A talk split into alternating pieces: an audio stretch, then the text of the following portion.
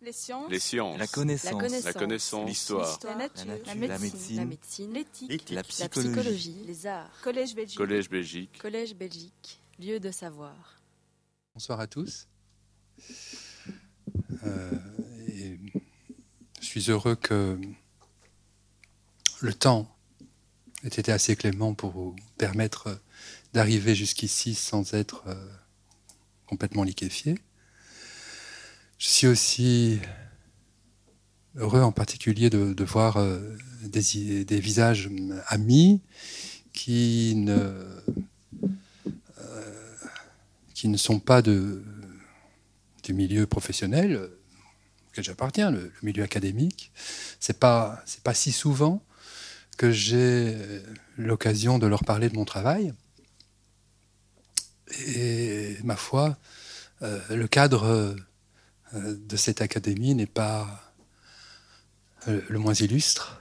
Et je remercie euh, le Collège Belgique de, m'accueillir dans ce lieu et, et toute son équipe d'avoir euh, si bien préparé l'organisation de cette, de cette conférence. Je tiens aussi à, remer- à- remercier Jean-Marie Klinkenberg qui s'est porté, je ne sais pas comment on dit, garant, référent pour, pour la proposition que j'avais faite au, Collège Belgique de cette conférence.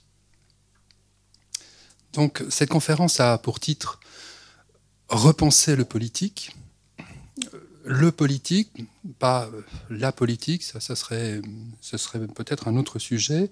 Euh, le politique, il s'agit donc d'un concept, un concept que je définis très simplement comme tout ce qui est relatif à l'organisation de la vie sociale. Et euh, vous voyez que dans le sous-titre que j'ai donné euh, apparaît le mot d'écologie.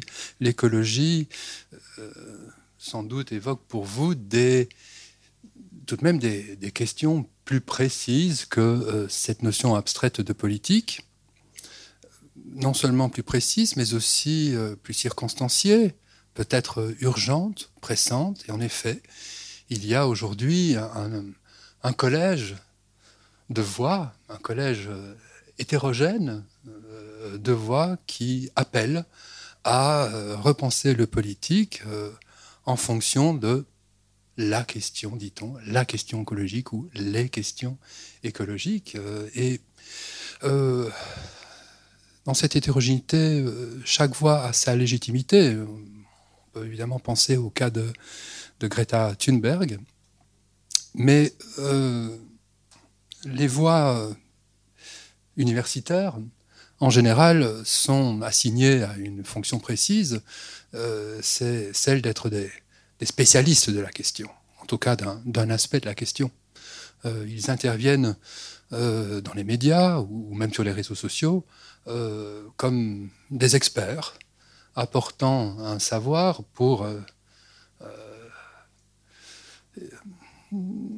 aider à la décision. Euh, et donc, euh, aider ou contribuer, donner une inflexion aux euh, transformations du monde. Ça n'est pas, ce- ça n'est pas cette position-là que je vais camper devant vous. Je ne suis, je suis pas un spécialiste de l'écologie. Tout ce que j'en dirai, vous le savez déjà. Et, même, je, table là-dessus. Vous allez voir que j'ai besoin enfin, de certaines connaissances, et ces connaissances, encore une fois, elles, ce sont des, connaissances euh, communément partagées. Si je ne suis pas spécialiste, qu'est-ce que, qu'est-ce que je prétends être euh, aujourd'hui ici? Eh Bien, Probablement une sorte de généraliste. hein. Euh, un généraliste qui, donc, va essayer de vous proposer quelque chose qui se détache un peu de l'actualité pour essayer de euh, d'éclairer les questions en euh, les questions écologiques en euh, dressant un cadre d'intelligibilité pour ces questions.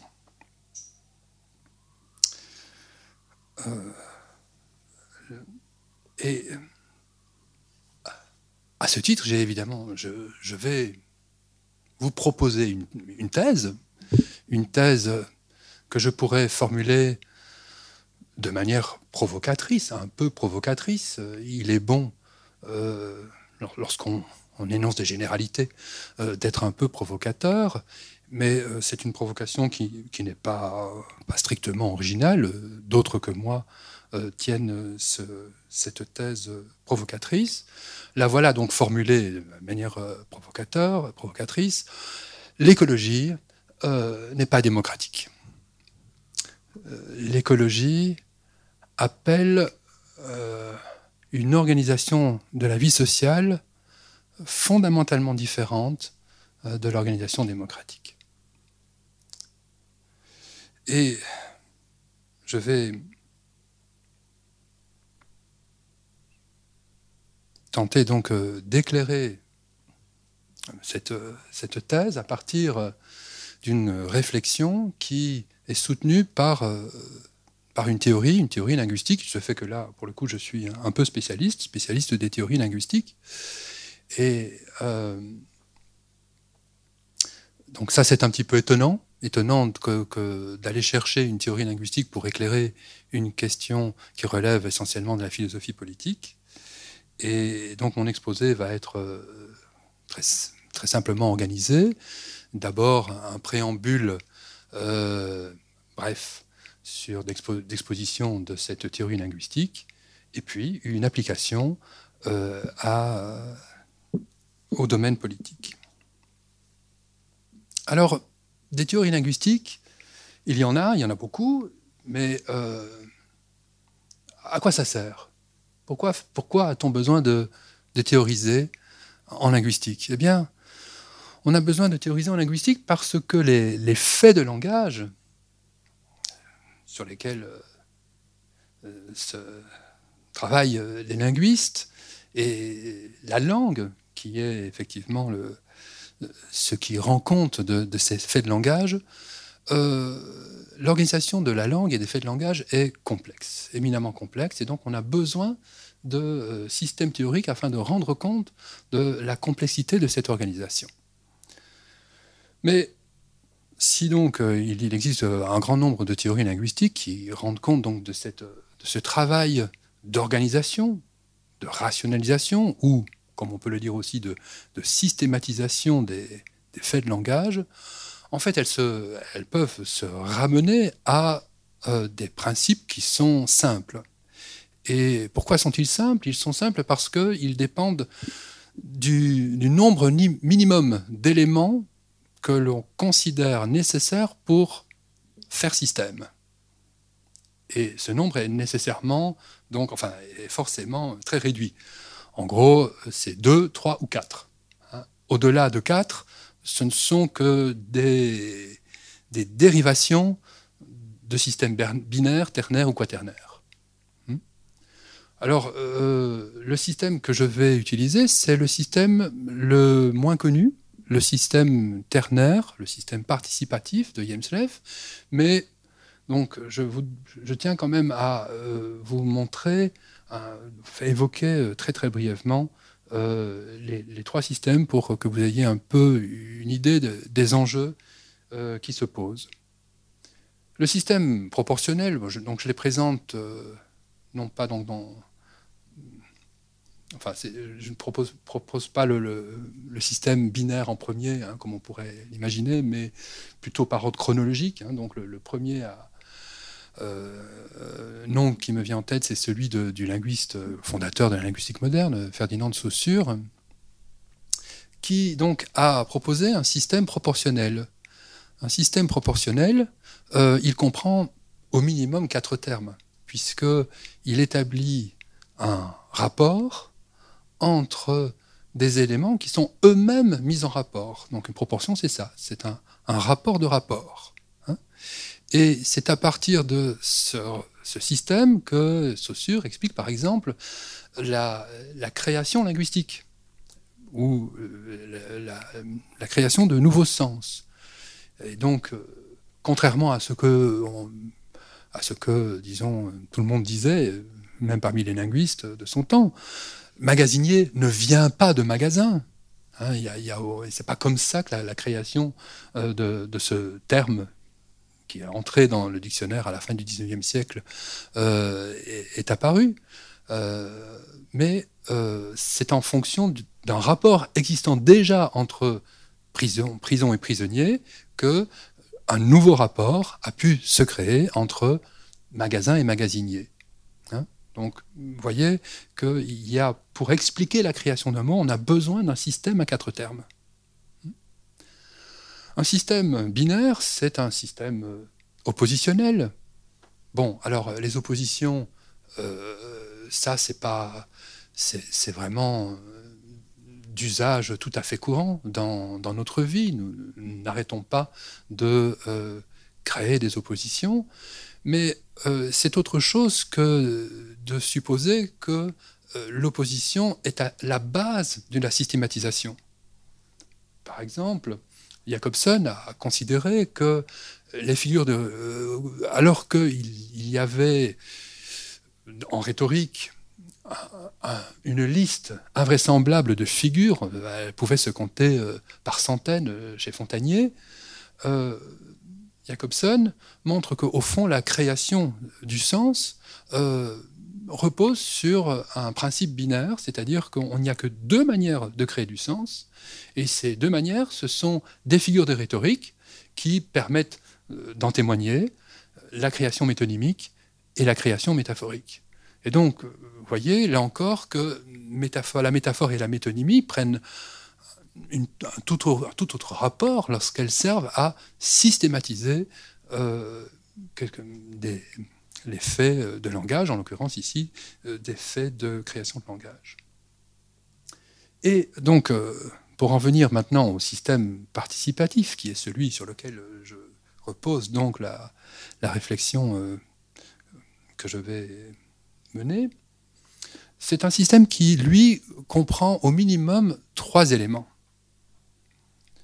Euh, et ces trois éléments ont une fonction précise, qu'on peut appeler aussi une valeur, une valeur normale, une valeur dérivative, une valeur surérogatoire.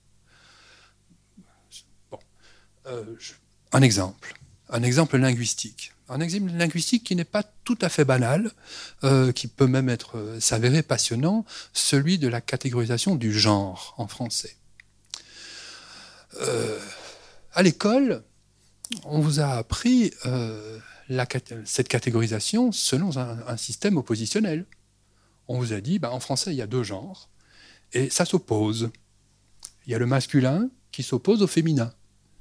Et si vous aviez dans la classe un, élève un peu éveillé, euh, tout de suite, euh, des, problèmes, pouvaient être soulevés. Euh, qu'est-ce qui se passe quand on a une expression comme Madame le juge? Le juge, c'est féminin ou masculin? Et l'instituteur ou le, professeur pouvait dire Tu ne comprends rien à rien, tu confonds le genre et le sexe. Euh, oui, mais euh, précisément, si on peut faire une différence entre, par exemple, le professeur et la professeure, c'est bien qu'il euh, y a un rapport entre le genre et le sexe. Hein. et donc, pour toutes les. Donc, la question du genre n'est pas si simple qu'on le présente. Il y, a, plein encore d'autres difficultés qu'on pourrait alléguer à propos de, de, la systématisation oppositive, oppositionnelle de la catégorie du genre. Alors voilà ce que ça donne avec un système participatif. Je propose un, cas précis. Vous avez une, rubrique de magazine, une rubrique de magazine qui est intitulée L'invité du mois. Dans ce cas, le lecteur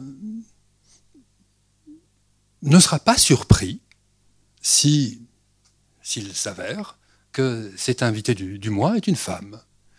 Il n'y a rien d'anormal à cela. La valeur normale, c'est en effet que l'invité du mois peut être un homme et une femme, génère ordinairement un homme, mais si c'est une femme, ça ne pose aucun problème.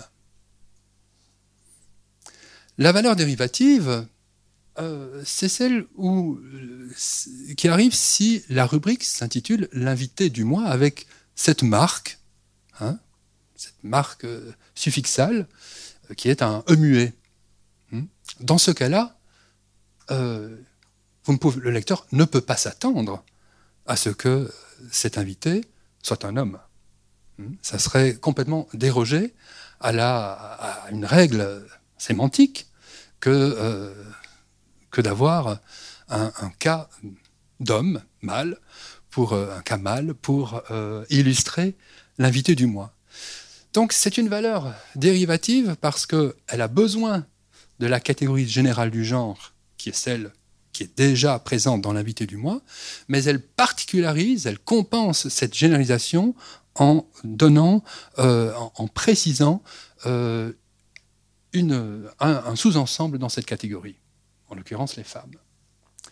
Et si vous avez comme intitulé euh, quelque chose qui relève de ce qu'on appelle aujourd'hui l'écriture inclusive et qui fait partie de la création linguistique, qu'est-ce qui se passe? Eh bien, dans ce cas-là, n'est pas que vous ne pouvez pas savoir si la personne, vous ne pouvez pas prédire à l'avance si la personne sera un homme ou une femme. Ça peut être l'un ou l'autre indifféremment. Par contre, ce dont vous êtes sûr, c'est que cette personne aura un sexe. Cela n'est absolument pas remis en question, puisque précisément les deux genres, hein, les deux genres sexués, sont présents, euh, sont exprimés à la fois par euh, cette écriture inclusive. Cette valeur est surérogatoire parce que elle, n'a pas besoin euh, de se faire valoir, c'est-à-dire que euh, la valeur normale inclut déjà les, deux sexes, elle, ne se présente comme nécessaire que si on veut effectivement rendre compte de la catégorie, c'est-à-dire si la catégorie elle-même semble mise en défaut. Hein. et c'est précisément ce que cherche à faire valoir l'écriture inclusive, c'est de dire non, euh, le genre masculin ne peut pas valoir pour la catégorie, nous avons besoin d'une marque spécifique pour marquer la catégorie générique, hein, euh, que le masculin euh, signifie de manière illégitime. Je vous donne à présent un exemple un exemple euh, tout de suite euh, appliqué aux politiques.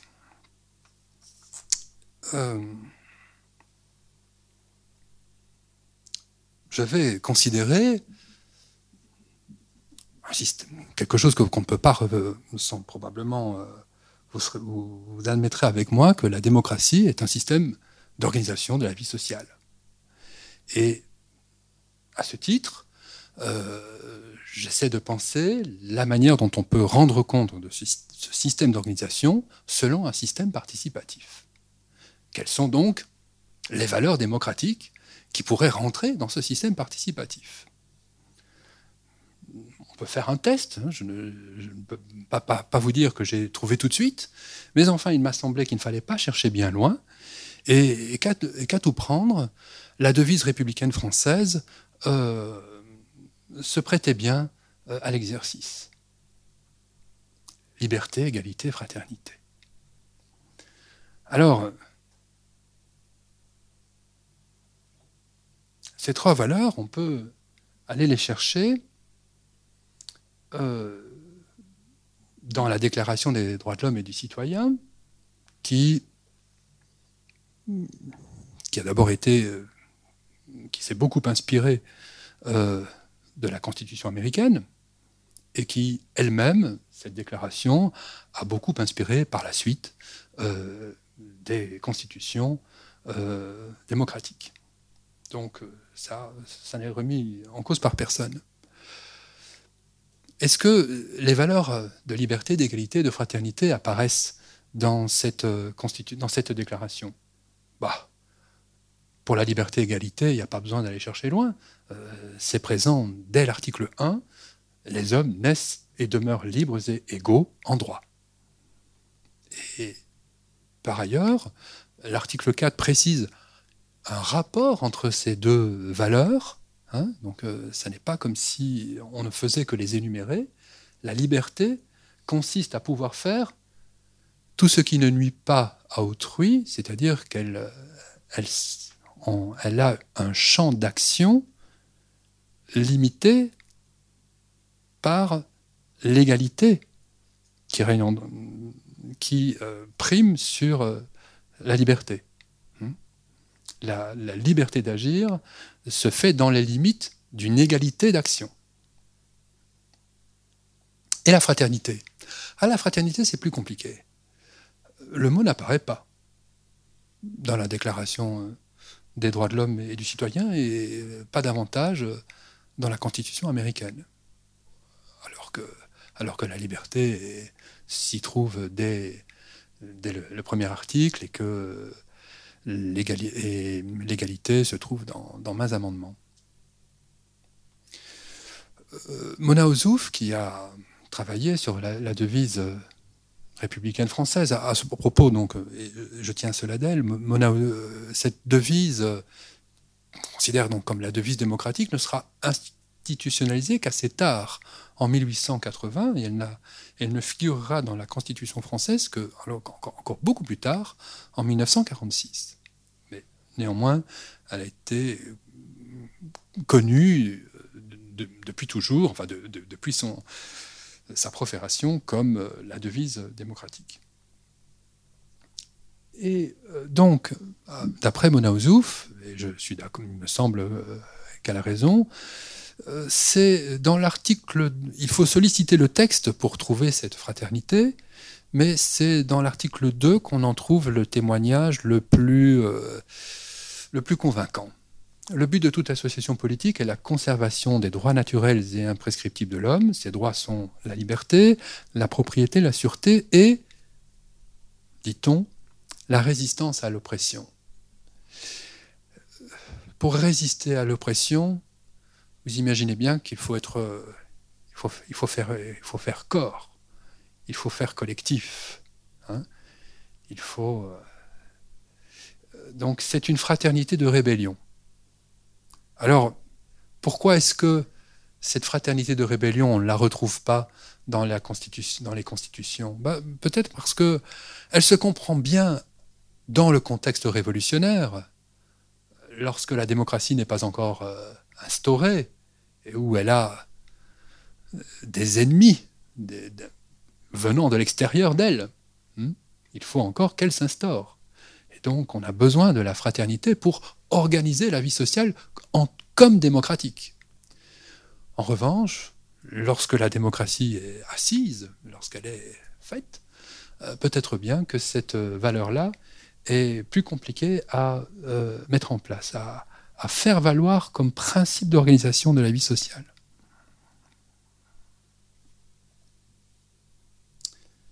Donc, on peut, on peut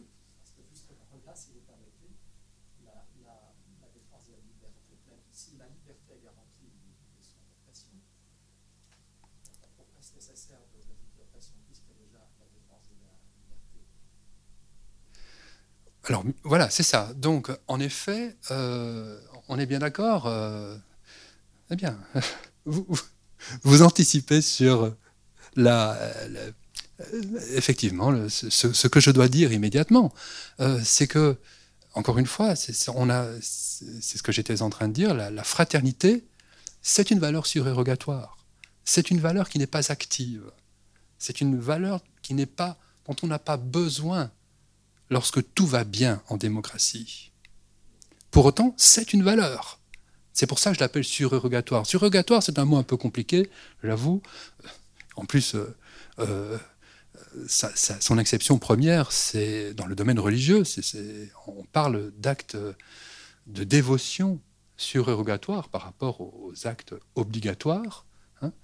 Et pourquoi est-ce qu'on les appelle surrogatoires C'est c'est pas qu'ils sont superflus, ce sont quand même bien des actes de dévotion, mais encore une fois, euh, on n'en a besoin que comme, euh, comme dans les cas de renforcement.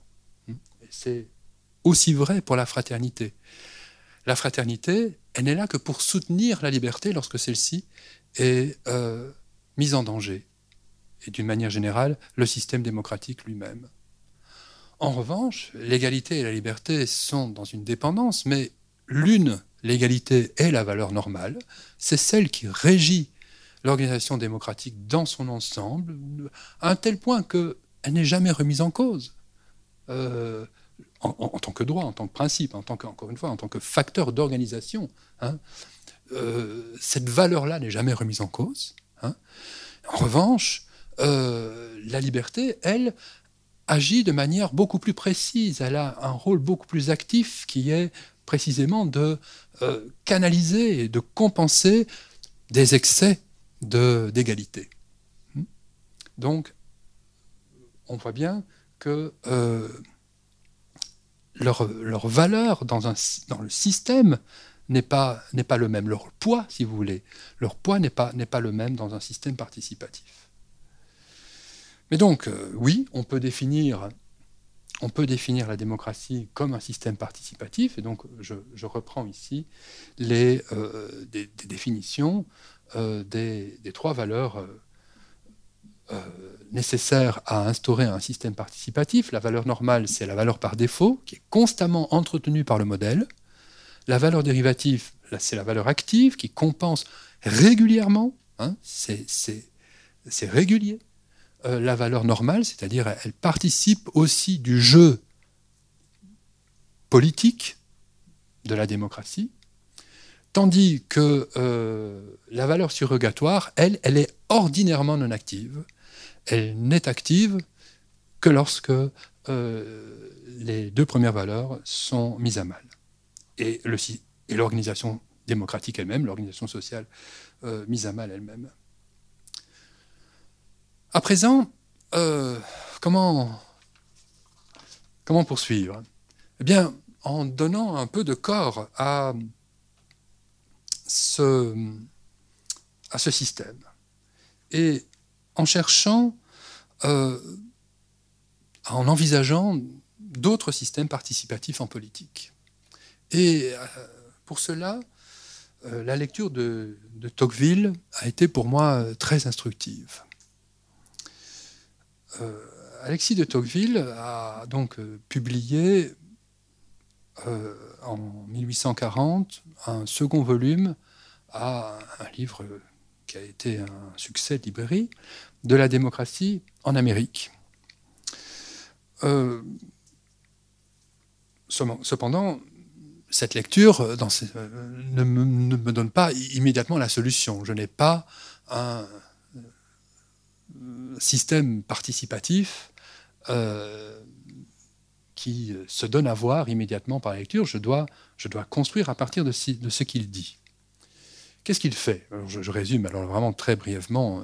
Je m'en excuse pour ceux qui, auraient, qui ont lu euh, ce livre, qui en ont la connaissance. Euh, dans ce second volume, il mène une comparaison entre la démocratie et l'aristocratie. Il le fait à partir d'observations, évidemment, euh, de la situation américaine. Euh, il a, fait de nombreux voyages en, Amérique euh, pendant sa jeunesse, et même encore en ce temps-là. Mais aussi des observations sur le système anglais, et, bien sûr sur la situation française de l'époque. Lui-même était très impliqué dans le gouvernement français puisqu'il était euh, député, député de la Manche euh, au Parlement sous, ce régime qui est alors donc celui d'une monarchie constitutionnelle, un, système compliqué. Et euh, cette comparaison, il l'amène en vue de la démocratie, ce n'est pas une comparaison euh, abstraite et encore une fois déliée de toute, de toute question actuelle. Elle est, faite pour défendre la démocratie. Euh, donc, ce qui revient à dire que, au fond, on pourrait le comprendre comme ça, les deux systèmes d'organisation qui sont employés par Tocqueville, c'est d'une part un système proportionnel, c'est-à-dire qu'il va faire des observations, par exemple sur, euh, sur l'art, sur l'art en démocratie et l'art en aristocratie. On voit bien que c'est des proportions qui s'établissent. Hein. On fait telle observation sur euh, la manière dont sont faites les maisons dans tel pays, dans tel autre, et puis on établit des rapports en disant, ben voyez, ça c'est une maison aristocratique et ça c'est une maison démocratique. Hein. Donc ça c'est un... La comparaison instaure un système proportionnel. Mais Le but étant de défendre la démocratie, on comprend que cette comparaison avantage la démocratie et donc un système oppositionnel est également mis en œuvre, c'est-à-dire que les valeurs démocratiques sont euh, en opposition à euh, présenter en opposition aux valeurs aristocratiques. Par ailleurs, euh, Tocqueville défend deux thèses, deux thèses principales dans ce livre. Si je les signale, c'est parce que j'en aurai besoin plus tard. Euh, la première, elle est, elle est, sensible dans le contexte français, puisque l'expression consacrée encore à cette époque-là, en 1840, c'était de parler de révolution démocratique. Et donc on n'entendait pas en France de système démocratique qui ne soit révolutionnaire à la base. Or, la thèse de Tocqueville, étayée bien évidemment par ses observations, euh, par les observations qu'il a faites sur euh, euh, l'organisation américaine, c'est que la révolution n'est pas nécessaire à l'avènement de la démocratie. L'autre thèse est peut-être plus simple à entendre, mais en fait elle est plus compliquée à argumenter c'est que euh, la démocratie est guettée par des dangers internes. On voit bien que Tocqueville euh, ne, peut pas agir là simplement en historien. Il, juge, il juge même en termes de, il fait des prédictions, il, euh, prévoit des, évolutions, et pour prévoir des évolutions, il a besoin de construire des modèles. Hmm, donc la démocratie et l'aristocratie n'est pas pour lui seulement de l'ordre du fait, il a bien derrière lui pour penser la démocratie, même s'il fait des observations, et, l'aristocratie, il érige des modèles, et donc, s'il érige des modèles, c'est donc qu'il a, c'est a un système de valeurs euh, tel que, que ces systèmes de valeurs permettent de définir les modèles démocratiques et aristocratiques. Pour ce qui est des observations qu'il fait, je les ai organisé, synthétisé en trois types de rapports. Pourquoi des rapports? Bien parce que euh, il s'agit bien d'organiser, encore une fois, il s'agit de penser l'organisation de la vie sociale. C'est à ce titre que je, que je pense à la démocratie et à l'aristocratie comme principe d'organisation de la vie sociale. Et organiser la vie sociale, c'est comprendre les rapports euh, qui sont instaurés dans, cette organisation. Trois types de rapports, donc.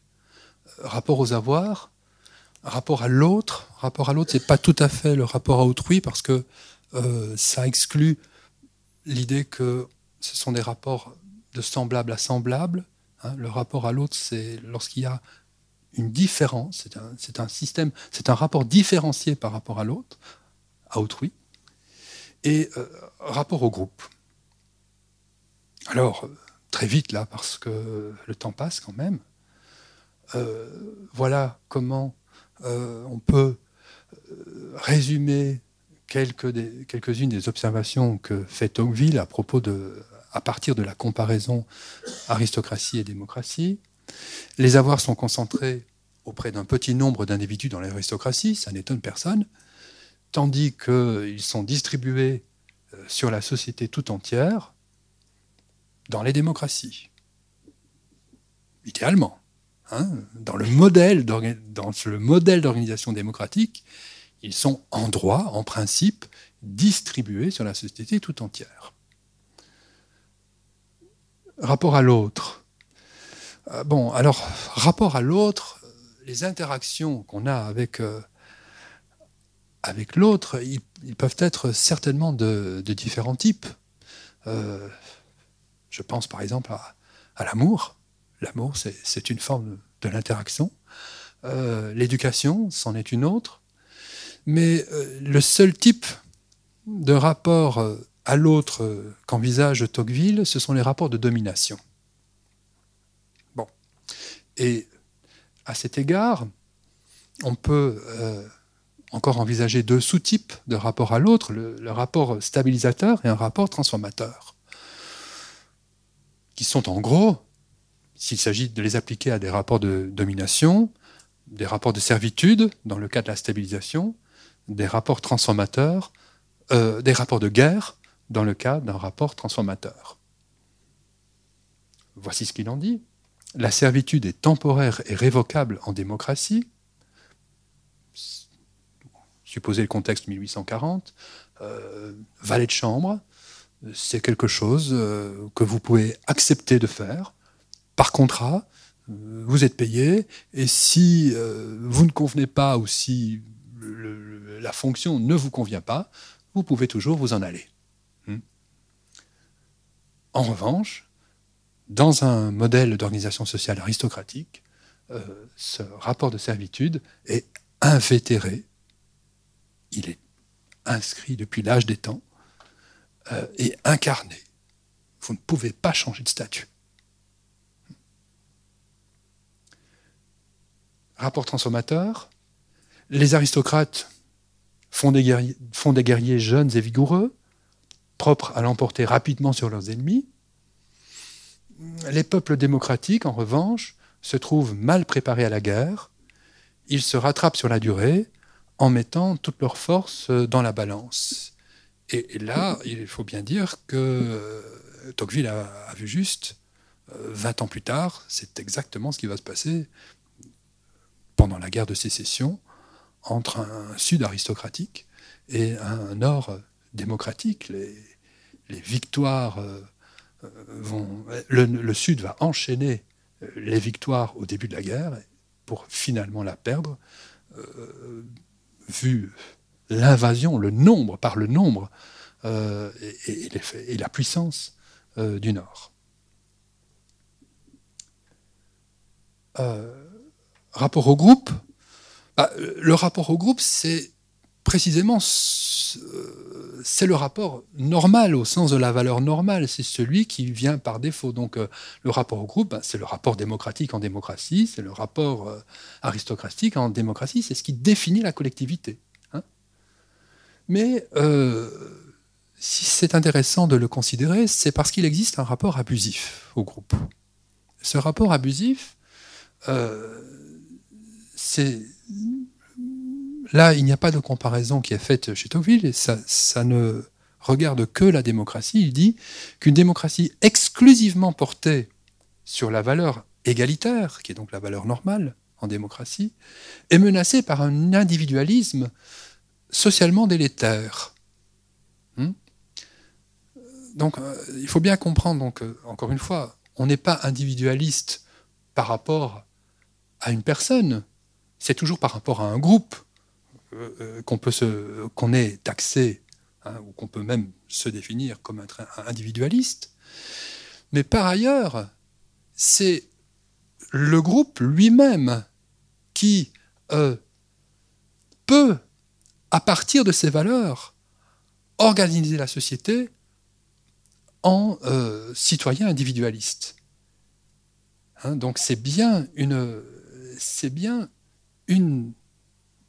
c'est bien par l'organisation sociale démocratique que ce danger existe. Hmm? Autrement dit, ça, dans un système aristocratique, ça n'a pas de sens. Hmm? Euh,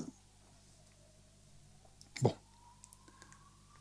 Voilà donc défini, voilà donc résumé euh, l'organisation démocratique de la vie, de la vie sociale avec euh, trois valeurs, trois valeurs entrant dans un système participatif et euh, des rapports, rapports aux avoirs euh, par distribution égalitaire, donc c'est la valeur normale qui joue pour définir ces, ces rapports, rapport stabilisateur à l'autre par une convention qui est volontaire, c'est-à-dire qui dépend du libre arbitre, c'est-à-dire de la liberté d'agir de chacun,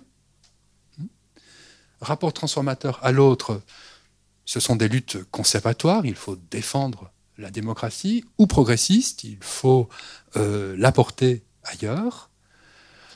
Rapport abusif au groupe, une, une ça conduit à l'aliénation, aliénation euh, qui a pour nom en démocratie l'individualisme. Et donc voilà quelque chose de nouveau, d'intéressant, c'est que euh, les rapports c'est-à-dire, encore une fois, l'organisation de la vie sociale, ça peut se définir par les valeurs. Hmm? en l'occurrence, donc, le rapport aux avoirs est défini par la valeur normale. le rapport stabilisateur à l'autre, c'est-à-dire le fonctionnement ordinaire des interactions avec autrui, autrui avec un autrui différencié, c'est la liberté. C'est des rapports euh, produits par une liberté d'action. Les rapports transformateurs à l'autre, eux, ben, forcément, vous voyez bien qu'il y a une différence, une opposition entre rapport stabilisateur à l'autre et rapport transformateur à l'autre.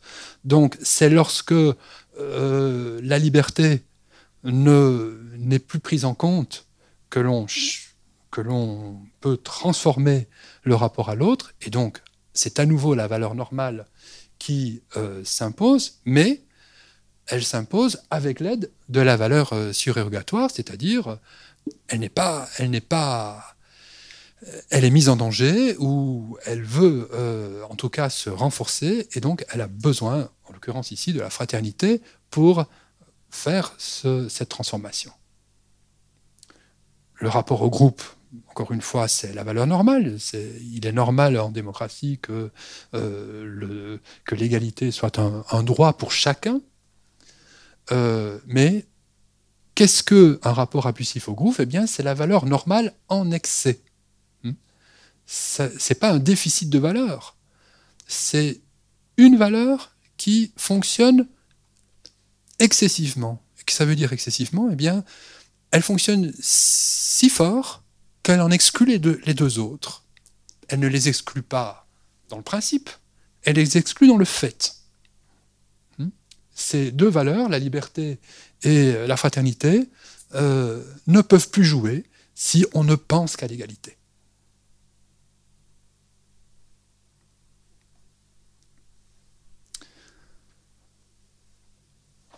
J'en viens donc à, réfléchir à euh, l'aristocratie. Bon, là, je n'ai pas de. Il y a bien des valeurs, des pseudo-valeurs qui sont proposées par Tocqueville, mais ces valeurs ne me permettent pas de, comprendre comment une société aristocratique s'organise. Quels sont ses principes organisateurs Par exemple, les liens du sang, ça ne suffit pas à organiser une.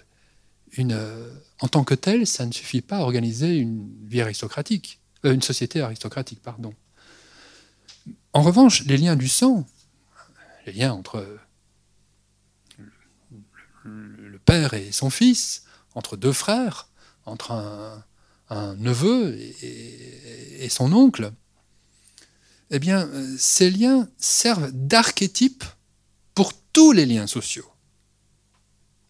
Et en ce sens, il y a bien quelque chose qu'on pourrait appeler une fraternité généralisée, hein, qui organise la vie aristocratique, l'organisation, la vie sociale, une vie sociale aristocratique. L'inégalité, c'est ce que, évidemment, c'est la première chose que constate euh, Tocqueville, c'est que euh, la révolution démocratique, c'est un, c'est un gain d'égalité, c'est un, grand, un grand saut vers une organisation égalitaire euh, de la société, par comparaison à une société euh, aristocratique qui était grandement inégalitaire. Oui, mais là encore, il me semble que l'inégalité en tant que telle ne peut pas servir de principe d'organisation actif euh, d'une société. En fait, ce qui organise euh, la société aristocratique, c'est bien une sorte de liberté, une liberté d'agir. Hein. Et en l'occurrence, si vous êtes le plus fort, Hein, euh, ce qu'on appelle la raison de plus fort, eh bien, c'est une liberté normalisée. C'est normal, c'est normal d'user de ce droit-là dans, une société aristocratique. Et l'égalité a-t-elle sa place? A-t-elle sa place dans, une société aristocratique? Il me semble bien que oui. Il me semble que euh, précisément dans le rapport euh, transformateur à l'autre, c'est-à-dire que euh, à qui fait-on la guerre? On ne fait pas la guerre si on est un seigneur ou si on est un roi. On ne fait pas la guerre à des paysans. ça, on, ravage. Ça, c'est pas faire la guerre. Hein. Faire la guerre, ça suppose une certaine forme d'égalité. Ça suppose, ça la présuppose une certaine forme d'égalité, c'est-à-dire que on acquiert du pouvoir, on acquiert, on, augmente sa liberté d'action en combattant ses pairs. Et, toute la, et littérature aristocratique fait bien de l'égalité euh, le principe de la bravoure, euh, de l'audace, de l'intrépidité euh, des princes. Donc, revoilà un système participatif appliqué à l'aristocratie avec une explicitation des rapports organisant la vie sociale aristocratique où euh, ces valeurs agissent directement sur le type de rapport qu'on obtient. Le rapport aux avoirs, on l'avait vu, c'est une concentration, une concentration euh, qui est due à libérale, qui, est due à la liberté d'action hmm, de certains, évidemment, plus qu'à d'autres, on est bien d'accord. Euh, le rapport de stabilisation de cette société c'est celle qui est basée sur l'obéissance, une obéissance filiale, donc euh, dont l'archétype est la filiation. Le rapport transformateur à, l'autre, ce sont des, actions guerrières qui ne sont pas du tout euh, restauratrices ou progressives, mais prospectives. Hein. on cherche à augmenter euh, la, liberté d'agir. Et le rapport abusif au groupe, eh c'est lorsque cette liberté n'a plus aucune contrainte, lorsque elle, fait fi des autres valeurs aristocratiques, l'égalité et euh, surtout euh, la fraternité, et dans ce cas-là, le, système dégénère en système strictement autocratique, celui du tyran.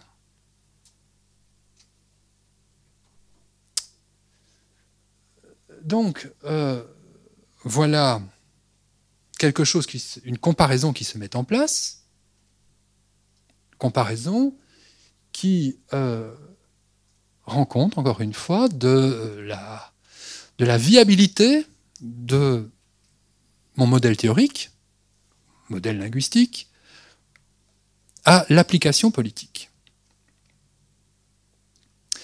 Mais il y a quelque chose dans ce tableau n'est pas prévu par l'application du modèle théorique. Quelque chose d'étonnant.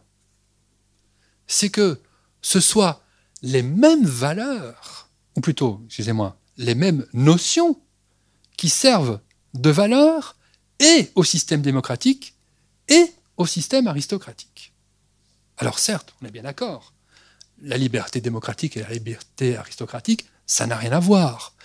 L'égalité, pareil, la fraternité non plus. On est bien d'accord. Et c'est normal, c'est bien ce qu'on attend d'une organisation sociale que euh, précisément les, valeurs qui organisent sa société, se, particularisent en fonction du système tout entier. C'est précisément ce que donne à voir le système participatif. Ces notions occupent une autre fonction, une autre valeur, normale, dérivative ou surrogatoire, dans l'un et l'autre modèle. Mais tout de même, c'est étonnant qu'on puisse expliquer leur système d'organisation sociale à partir des mêmes notions. Bon, je, je n'en rendrai pas compte aujourd'hui, je n'essaierai pas d'expliquer, il faudrait un, autre modèle théorique pour essayer d'expliquer pourquoi ces notions euh, peuvent servir à la fois pour rendre compte du modèle aristocratique et, et le modèle démocratique, mais en revanche, euh, il y a une autre question qui euh, vient de ce fait remarquable.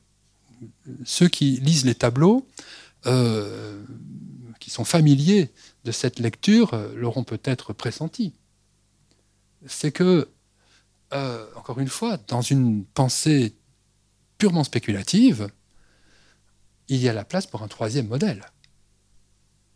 Puisque nous avons trois notions, qu'il y a trois places, trois valeurs, euh, n'y a-t-il pas moyen de euh, faire, d'imaginer un modèle d'organisation de la vie sociale, un modèle politique, euh, où la valeur normale serait la fraternité, la valeur dérivative l'égalité, et la valeur surérogatoire la liberté, la liberté d'action.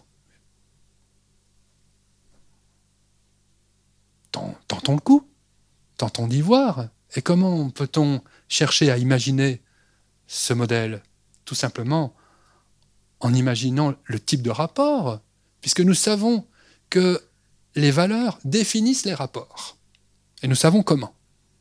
Hmm? Toujours de la même manière. Donc nous n'avons qu'à appliquer, essayer de, concevoir un rapport euh, aux avoirs en fonction de la fraternité, c'est-à-dire en fonction de la valeur normale, un rapport stabilisateur en fonction de la valeur de l'égalité, c'est-à-dire de la valeur dérivative, etc. Que serait un rapport fraternel aux avoirs? Qu'est-ce que ça signifie d'agir de manière fraternelle quant aux avoirs? Ça Il ne suffit pas que les avoirs soient distribués. D'ailleurs, à vrai dire, euh, la, distribution entre, frères peut être extrêmement inégalitaire. Hein. Il n'y a qu'en démocratie que euh, on suppose que les, frères ont des parts égales. Hmm C'était et les, et les sœurs. Et les sœurs, vous avez raison. Euh, donc, euh, qu'est-ce qu'il faut pour agir de manière fraternelle et que ça soit une valeur normale Il faut que la volonté de chacun y participe, hein, afin que ces avoirs soient mis en commun. Pourquoi est-ce que je dis que la volonté de chacun y participe? Eh bien parce que euh, il n'y a pas vraiment de conditions objectives à cette mise en commun. Certes, euh, un, système, un pouvoir exécutif, parce que de cela je ne, parle pas, je, parle du politique et non pas de la politique, mais un, pouvoir exécutif peut contribuer, aider, faciliter cette représentation volontaire de la mise en commun. Hein? Comment? Ah ben, En instaurant des écoles publiques, des jardins publics, des musées. Et pourtant, ces biens ne seront ressentis, perçus comme publics que si réellement euh, chacun s'y engage, si la société s'y engage pour les reconnaître comme publics. D'ailleurs,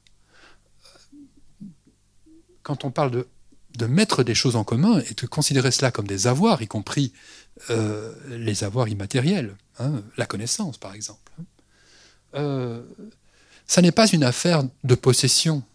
Il, ne faudrait pas euh, faire cette paraphrase nécessairement entre avoir et possession ou acquisition. Il est bien normal, encore une fois, que une organisation qui mettrait, de, vie sociale qui mettrait en avant euh, comme avoir la mise en commun change radicalement ce qu'on entend par avoir. Avoir, dans ce cadre-là, ça signifie produire, conserver, valoriser.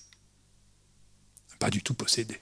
Encore une fois, puisque euh, qu'est-ce que ça signifie Qu'est-ce que ça pourrait signifier de posséder en commun? Ça n'a pas de sens.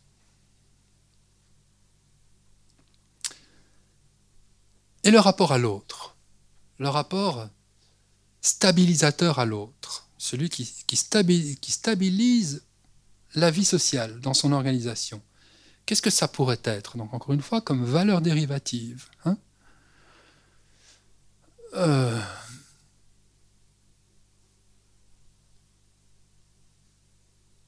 encore une fois, on ne, sous, on ne présuppose pas que les liens fraternels soient égaux. Oh. Euh, euh, donne à voir implique nécessairement une égalité entre les, citoyens. Hmm. En revanche, si l'égalité si doit être un principe actif d'organisation par rapport à cette valeur normale, si elle doit être un droit, alors ce qui, encore une fois, s'il est question d'un engagement à propos de cette, de cette valeur, eh bien, cette égalité est en fait une équité. Les rapports stabilisés de différenciation entre les citoyens est un rapport équitable. Et des servitudes équitables s'appliquent sans doute aux êtres humains, notamment par le commerce, euh, mais euh, on pourrait l'étendre à d'autres, à d'autres êtres, aux êtres vivants dans leur ensemble, et peut-être même aux ressources naturelles, à l'enveloppe atmosphérique euh, et même spatiale, c'est-à-dire à ce qui, au lieu de cette vie sociale.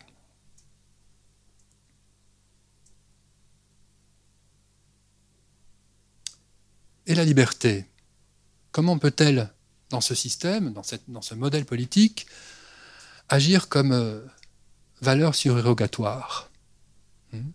Comment agit-elle lorsque la fraternité est mise à mal? Eh bien, précisément, euh, si la fraternité est mise à mal, il faut bien qu'il y ait un, principe actif qui permette des transformations.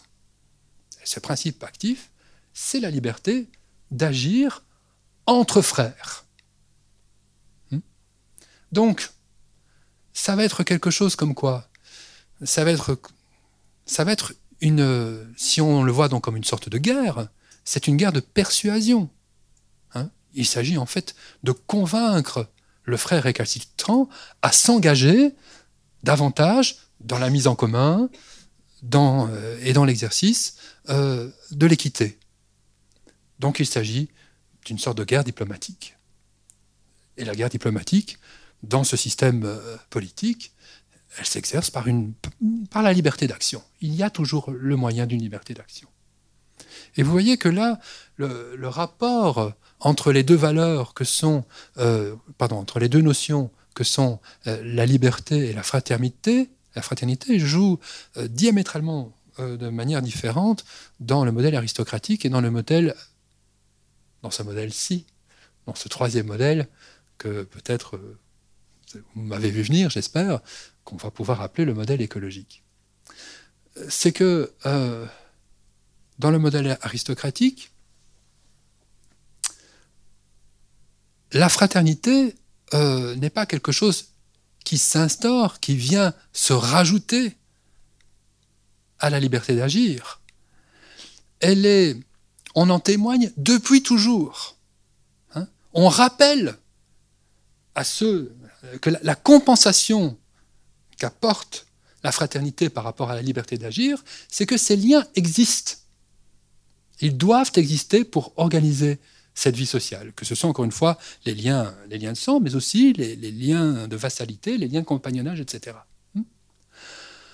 Tout au contraire, dans le troisième modèle, modèle écologique, euh, ce qui se passe, c'est que euh, la fraternité n'est pas, pas là depuis toujours. Les, liens ne sont, bien pris dans le temps. Hein. Ils sont en, il y a bien une évolution. Mais euh, ce que la liberté cherche à inscrire, c'est cette fraternité pour toujours. En tout cas, sinon pour toujours, pour qu'elle dure. Hmm? Puisqu'il s'agit encore une fois de défendre la fraternité. Donc de la rendre durable, soutenable, pérenne. Voilà donc le troisième modèle. Je confirme qu'il s'agit euh, du modèle de l'organisation écologique de la vie sociale, où la valeur normale est la fraternité, la valeur dérivative l'égalité, la valeur surrogatoire la liberté. Le rapport aux avoirs dans ce modèle sociopolitique, c'est une mise en commun fraternelle, c'est-à-dire qui engage euh, chacun comme étant, euh, comme étant en lien, en lien de dépendance les uns vis-à-vis des autres. L'organisation de la vie sociale euh, dans, de manière concrète, dans la vie de tous les jours, j'ai envie de dire, c'est la contrainte, la contrainte équitable. Le rapport transformateur, lorsque ce modèle est mis en danger, c'est le règlement de conflits de pérennisation. Et le rapport abusif au groupe, je n'en ai pas encore parlé, qu'est-ce que serait que dans ce modèle qu'une valeur, une, agir, un agir fraternel qui serait excessif, si excessif qu'il exclurait toute égalité et toute liberté, eh bien, euh, il a un nom scientifique. L'écologie a aussi, d'ailleurs, une perspective scientifique, vous le savez bien. Euh, c'est le déterminisme. Et le déterminisme, pour euh, d'autres sociétés que les sociétés humaines, ne fait pas problème. quand on rencontre la, du fonctionnement d'une ruche, vous voyez bien que chacun y est à sa place, de manière strictement déterminée pas du tout de façon égalitaire. Il y a euh, les abeilles, les, ouvrières, euh, les soldats, la reine. Hein, et, euh, mais chacun reçoit sa part, sa part de nourriture notamment, de manière équitable. C'est comme ça que ça fonctionne bien. En revanche, pour les sociétés humaines, la chose est peut-être plus difficile à admettre. en tout cas, euh, on en a plutôt des modèles, dans la littérature, on en a plutôt des modèles dystopiques. Pensez au meilleur, euh, le, meilleur des mondes de Aldous Huxley. Hmm.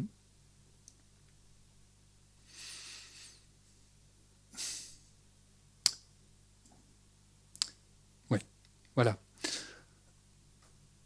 Euh, je termine.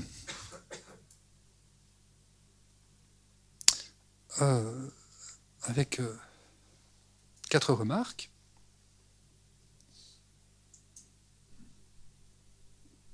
En fonction donc de, ce tableau complet.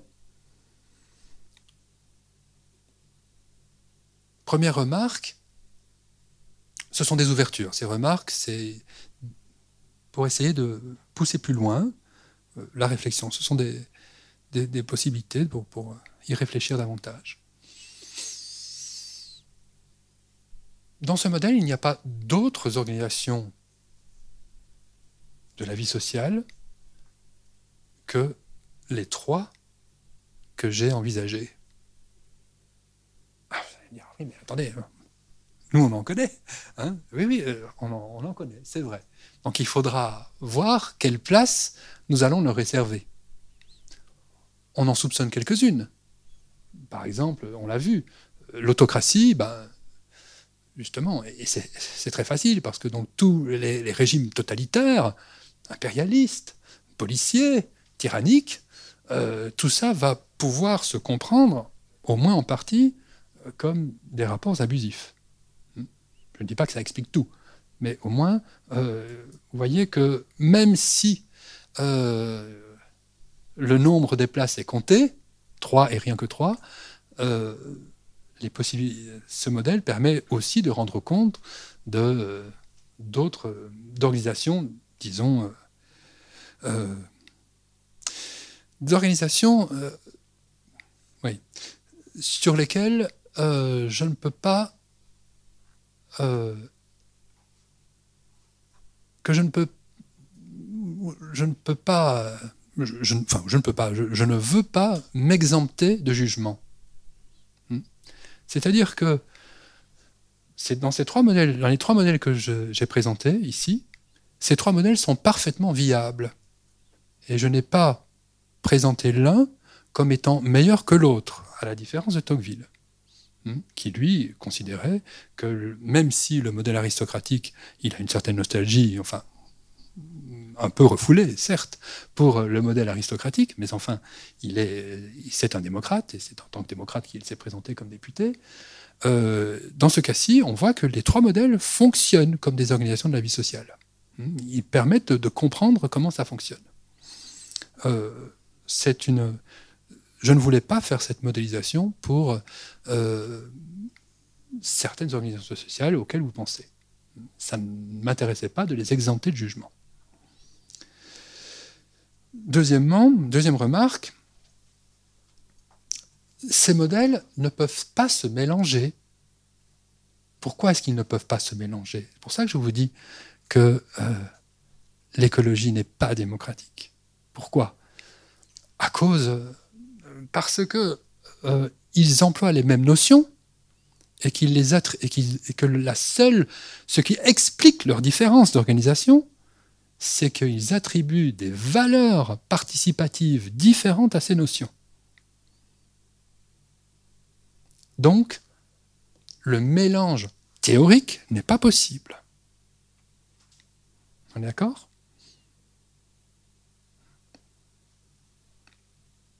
Mais, troisième remarque, par rapport justement à cette thèse provocatrice que je vous ai donnée au tout début, pour autant ils ne sont pas opposés. Ce ne sont pas, ça ne se régit pas en, en termes d'opposition. Ils ont les mêmes valeurs, avec des organisations différentes, certes, mais rien ne les oppose à proprement parler. L'écologie, si elle n'est pas démocratique, n'est pas non plus opposée à la démocratie. Et alors Pourquoi les avoir mis dans cet ordre hmm?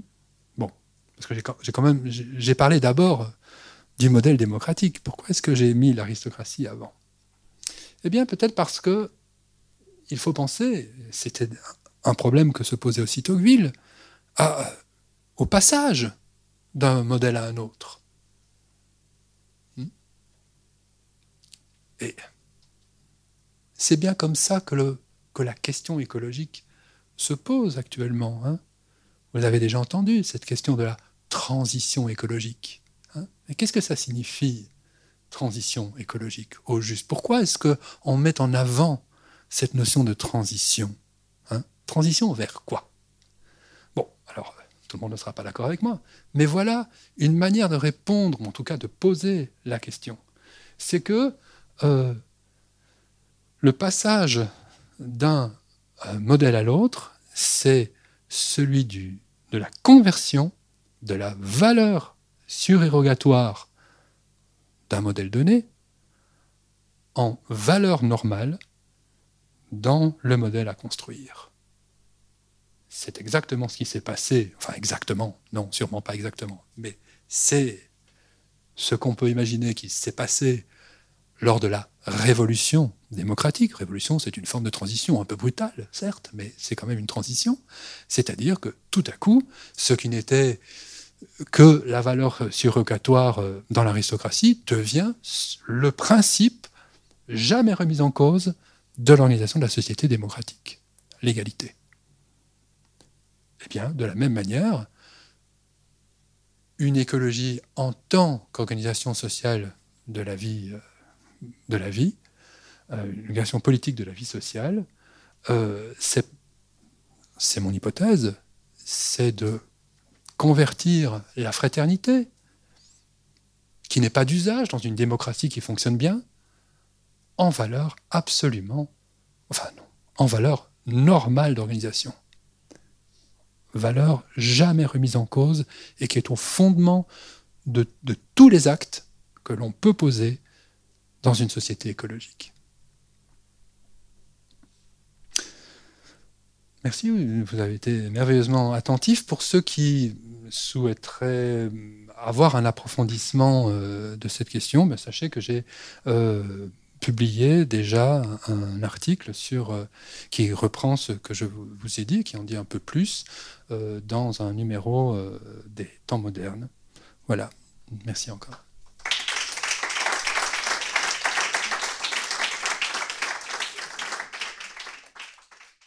Les sciences. Les sciences. La connaissance. La connaissance. L'histoire. La, nature. La La médecine. médecine. L'éthique. La La psychologie. psychologie. Les arts. Collège Belgique. Collège Belgique. Collège Belgique. Lieu de savoir.